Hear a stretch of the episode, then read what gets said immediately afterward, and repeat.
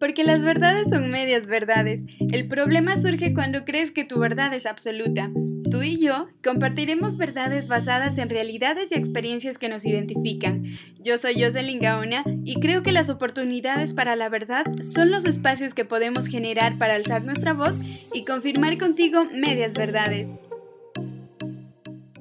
Buenos días, buenas tardes, buenas noches y madrugadas también. Qué gusto poder saludarles nuevamente y compartir con ustedes este espacio de medias verdades. Yo súper emocionada ya de compartir una temática más como cada semana. Pero estoy tan emocionada porque para este nuevo episodio me acompaña justamente una gran amiga, Anita Maldonado. Ella es una gran persona, gran profesional y que además eh, tiene este tema, tiene para contarnos sobre este tema eh, cosas muy interesantes. Entonces quiero dar la bienvenida a ella y, conversar un poco ya acerca de las, de las relaciones tóxicas. Anita, bienvenida. Hola chicos, un gusto estar aquí contigo, Jocelyn bueno, pues el tema que vamos a hablar es relaciones tóxicas, que es importantísimo entre los jóvenes, adolescentes, que se da muchas veces y es muy común también. Sí, estoy súper de acuerdo, sobre todo porque cuando nosotros estamos en una relación normalmente no nos damos cuenta que estamos en una relación tóxica. Claro que existen, me imagino, en, diversas eh, relaciones, ya sea de amistad también, pero en este caso, hablando de las relaciones de pareja, yo creo que es muy difícil primero que nosotros aceptemos que estamos en una relación. Anita, eh, ¿cómo inicia esto? ¿Cómo nos damos cuenta que estamos en una relación tóxica? Y, y sin hincapié lo que dices, es muy cierto. La persona que está en una relación tóxica no se da cuenta. Las que se da cuenta son las personas que están alrededor de ella. Y aquí, cuando inicia, es cuando vemos un acto de por rebundar de violencia, pues ya sea agresión física, psicológica eh, y sexual. Como sabemos, esto nos, nos, mm, eh, empieza a reprimir a nivel de autoestima, a nivel de amor propio, por así decirlo. Y empieza cuando nuestra pareja tiene comportamientos de que yo lo he visto demasiado cuando empiezan a revisarnos el teléfono a decirnos, ay, mira quién te escribe, ¿por qué te escribe ahora? Ay, sigues a esta persona, no, déjala de seguir. O te pones una faldita, un vestidito y te dice, ay, no, es que ese vestido está muy sexy, ¿cómo vas a salir así? O, o lado común, voy a salir con mis amigos. No, no puedes, vas a salir hoy día conmigo. O sea, no tienes espacio para ti en ningún momento. Anita, y para, estas y para estas situaciones, por ejemplo, que nosotros vamos viendo que, que, van un poquito como de lo más leve, a veces hasta lo más, lo más, como decir, su, su el nivel más alto de violencia que tú mencionas, em, no tiene nada que ver que seamos mujeres o que seamos hombres. Yo creo que se va de parte y parte. Muchas veces somos nosotras las tóxicas o son ellos los tóxicos o hay algún nivel como que digan, no, ellos son más tóxicos que nosotras. Verás que eh, según estadísticas y leyendo mucho, la mayoría de las veces somos violentadas más las mujeres, porque aceptamos muchas cosas las cuales no deberíamos aceptar. Lo que les decía anteriormente, eh, un hombre si le dices, o sea, si te dice me voy a jugar fútbol, tú no, o sea, le vas a decir ya, anda, pero no hay problema y, ya él se va a ir y no te va a pedir, decir nada más, decir le digas que se vaya o no. Entonces ahí está, que las mujeres somos más permisivas, por así decirlo.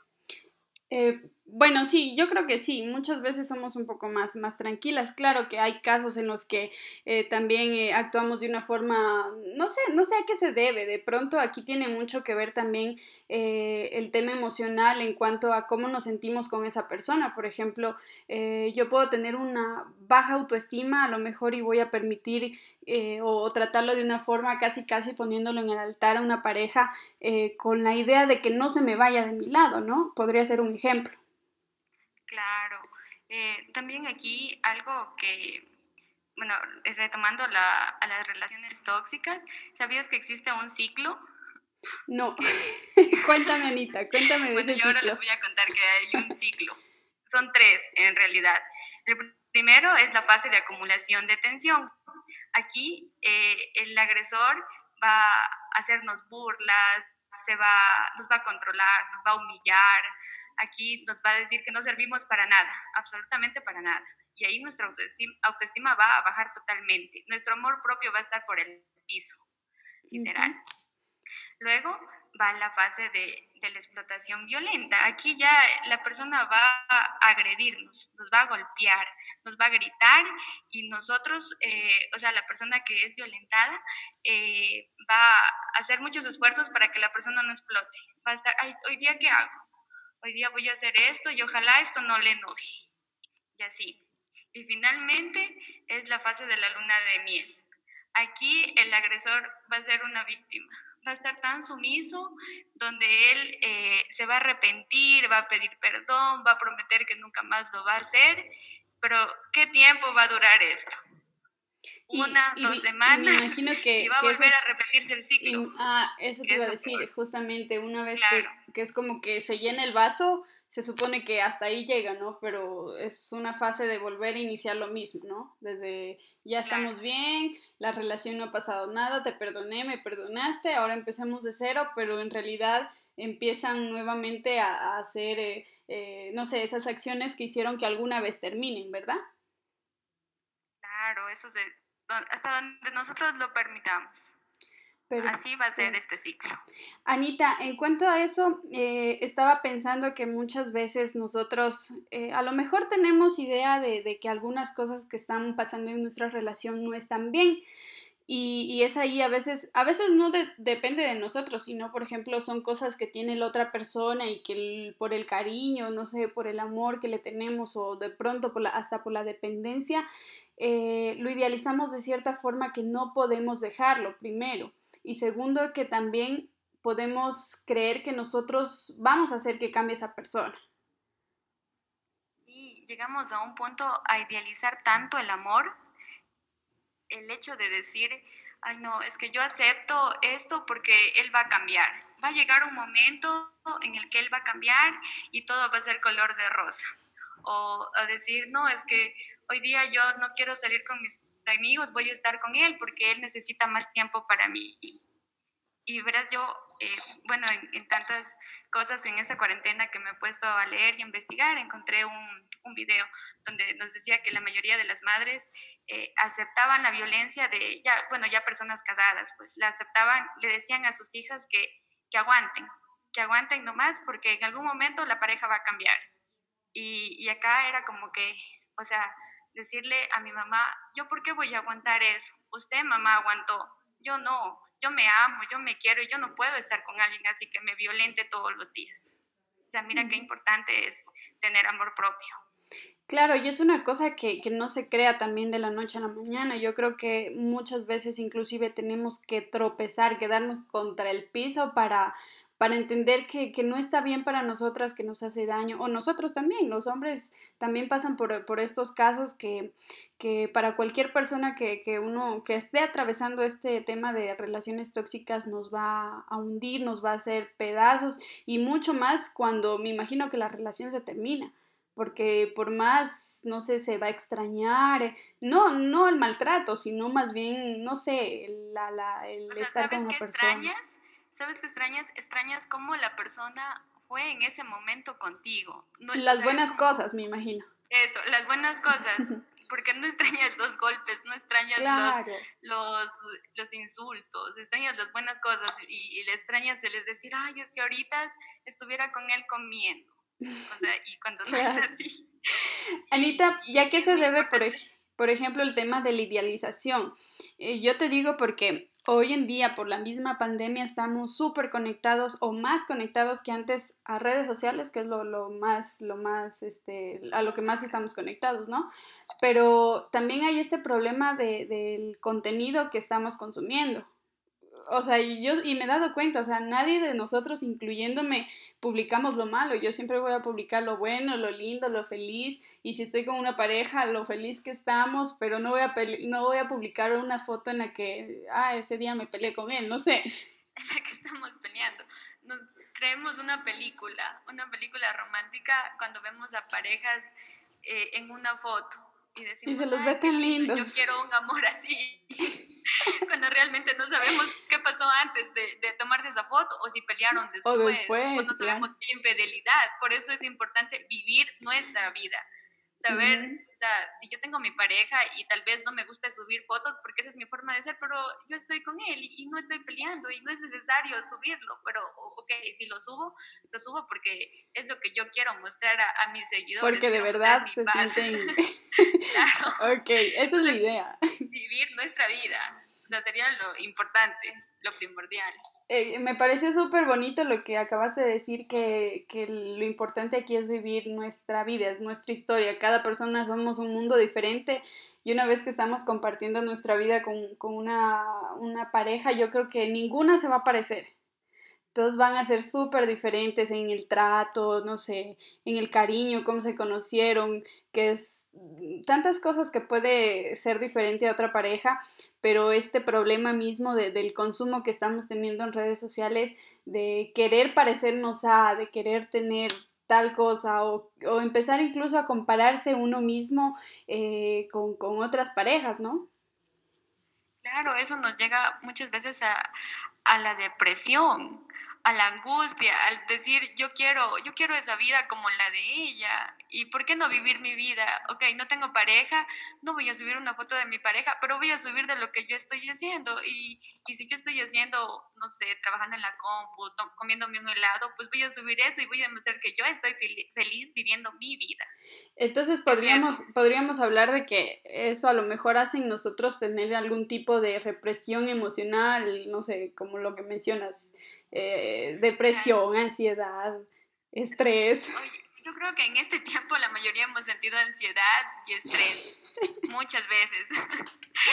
Y los primeros meses fueron primordial porque empezamos a extrañar, empezamos a, a no sé, extrañar las salidas con nuestros amigos y tal, pero ya después cuando ya nos pudimos ver, empezaron a subir fotos no sé si te pasó que empezaron a subir muchas fotos de parejas, de y nosotros en la casa. relacionándose, y uno aquí en la cuarentena, pero no, o sea, yo digo, yo, yo aprendí en este tiempo a que uno solo también puede, o sea, no sé, chuparse un helado, comerse un helado, hacer un pastel, que lo disfruto, y de verdad lo disfruto hacerlo, y ok, subo una fotito, eso es lo que yo estoy haciendo, esa es mi vida, y eso me hace feliz ahora en la actualidad. Claro que sí. Lo importante, como mencionaste, es estar bien, sentirse bien, hacer las cosas que nos hacen feliz. Y Anita, en cuanto a este tema mismo de, relaciones tóxicas, una vez que estamos en ellas, ¿no? Una vez que, como mencionábamos, no, no, no vamos a aceptar jamás que estamos en una relación así.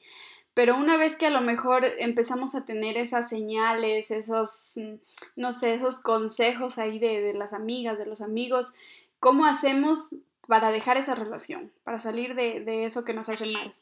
Bueno, yo eh, les voy a nombrar, o sea, sí, a nombrarles eh, dos mitos que para mí son muy importantes dentro de las relaciones, que sustentan una relación tóxica. Uno de ellos es, sin ti no soy nada. O sea, romper la, relación sería lo peor en estos momentos para mí pero no, porque esto también podría ser eh, como no, no, siempre romper una relación es eh, frustrante o es malo para mí, más bien podría ser una oportunidad. Es el hecho de que, que ya no voy a vivir eso, esa agresividad que vivía. Ya. Y sabes, y sabes que suele pasar, porque justo conversábamos con un amigo de eso y, decíamos, o sea, es terrible pasar por una ruptura, es horrible, es lo, casi casi lo peor en ese momento del mundo. Peor. Y, Pero mira, aquí yo voy, yo voy a sufrir dos meses. Claro, es que, es que, llorar, es que una vez que estamos sufriendo, morir, dos meses pero ya el tercero ya voy a querer conocer más gente, ya voy a querer relacionar, ya voy a querer dedicarme tiempo para mí, ver una película, eh, cocinar, no sé, lo que nos guste, lo que nos apasione, pero dedicarnos tiempo. Me, me parece súper interesante, Anita. Claro que cuando hemos terminado esa relación, o sea, si supiéramos esto, fuera increíble, eh, o sea, más que todo aceptar, decir, sí, a ver, no va a pasar nada, no es que me voy a quedar solo, no me voy a morir, no, o sea, no, tenerlo claro que, que este es un proceso en el que vamos a superarlo, vamos a sanar y estar bien ¿verdad? Porque así, me imagino, no me imagino, estoy segura que así es. sí, o sea, muchas chicas piensan que el estar solo es malo, que el estar eh, sin una relación es lo peor del mundo. Y desde mi punto de vista, no. Lo juro, yo sí he pasado años sola, pero aprendí a vivir con eso, o sea, a hacer cosas que me llenen a mí. Yo me puedo ver una película sola, me puedo ir a comer un helado sola, puedo salir sola, me puedo dedicar tiempo a mí. Es que es eso, estar sola es dedicarte tiempo a ti, nada más. No frustrarse ni sentarse a llorar.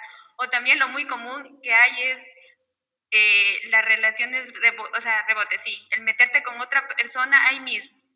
Como clavo saca otro clavo, más o menos. Eso, un clavo saca otro clavo, cuando no es así. No es así. O sea, yo estoy con alguien, ¿por qué? Porque quiero que me tape las emociones anteriores. Y total, yo estoy acarreando más cosas.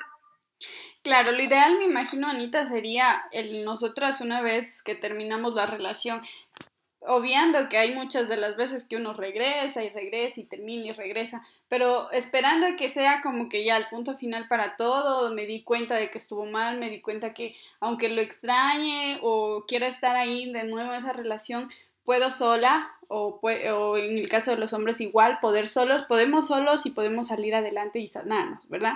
Entonces, eh, en este proceso, Anita, ¿cómo nos mantenemos ya en esta, en este, como creación de ese amor propio de nosotros para eh, estar estables y no volver a caer en las mismas cosas? Yo creo que lo primordial es darnos cuenta que estamos en una relación tóxica. Eso es el primer paso saber que me están violentando, que me están agrediendo, eso es darnos cuenta. ¿Por qué? Porque desde ahí yo voy a decir, no, no puedo permitir eso, no puedo permitir que, que alguien me controle con quién salir, con quién no, yo no, mere yo no merezco eso. Entonces ahí es un poco, o sea, es más bien sentarnos y analizar y decir, ¿qué merezco? ¿Qué necesito en mi vida? ¿Dónde quiero ir? Yo creo que es eso. Me, me encantó todas, todas eh, las cosas que dijiste. Yo sé que este tema es súper largo, es súper largo que podríamos hablar, fuera ideal podernos reunir entre mucha gente y dar los puntos de vista porque como tú dijiste, cada uno es una historia y vivimos las cosas de maneras diferentes. Ah, pero te quería contar algo. Justo en Instagram hice una encuesta así súper rapidita de, de, las personas que hemos o no pasado por relaciones tóxicas y créeme que la gran mayoría de todos los que respondieron eh, fue un sí, en que han pasado alguna vez o que están pasando por una relación tóxica y, y mira lo, bueno que es de a veces identificarnos también con estos casos y las personas que lo han superado, que no sé, saben un poco que, que no se queda la vida ahí en, en eso, eh, podemos ayudarnos y darnos la mano. Y, verás que lo lindo es contar la experiencia que tuvimos ya cuando el dolor pasó. Ay, Y lo lindo es sentarse con tus amigas y decir, ay, yo aguanté esto y ahorita ya no siento nada. Y es parte de ir soltando también. Es parte de cre del crecimiento como persona, creo yo. Muy bien, muchísimas gracias Anita, yo te quiero agradecer por acompañarme, siempre va a ser un placer poder conversar. Yo estoy segura que luego de esta tertulia nos vamos a quedar todavía conversando, así que antes que nada quiero agradecerte. Este podcast es posible también con, las cosas que tú nos, nos, traes también para el conocimiento de todas, de todos quienes escuchan eh, Medias Verdades. Y bueno, amigas, amigos, ya para, para despedirme también eh, ha sido un gusto poder compartir con todas ustedes, con todos quienes pueden eh, escucharme semana a semana. mi nombre es Jocelyn Gaona y esto es Medias Verdades.